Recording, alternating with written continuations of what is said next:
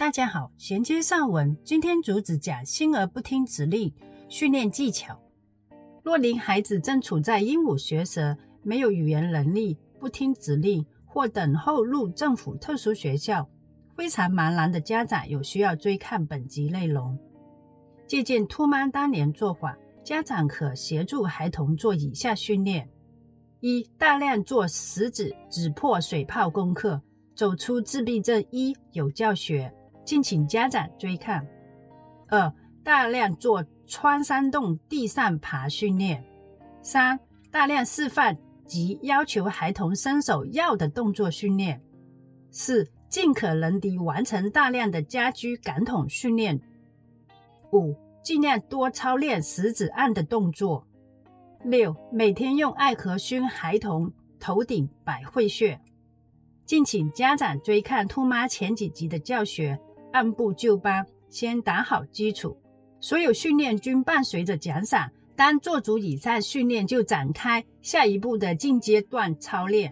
七、布置黑房间，家长可追看《走出自闭症十一》的教学。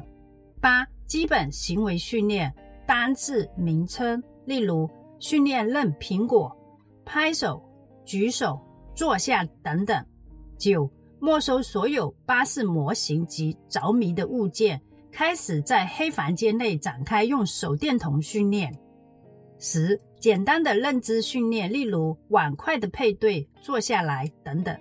十一、简单的语句训练，例如香蕉、梨、走过去。十二、指令语句的组合，例如走过去台面拿一支绿色笔，走过来坐在椅子上。允许慢慢地适应训练。以上所有的训练有机会要半年至一年时间，因每个孩童发展不同，所以家长不可急于求成。好了，今天分享到此。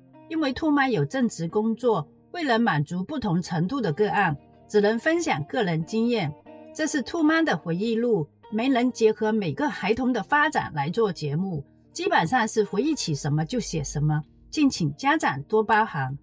此外，感谢协助后期制作的阿丽莎，她无偿地帮助节目制作，牺牲许多私人时间，甚至感冒都要让节目如期推出。这种利他精神实在难得。最后，让我们大家都来感谢她的无私奉献。谢谢大家的观看，下期节目见。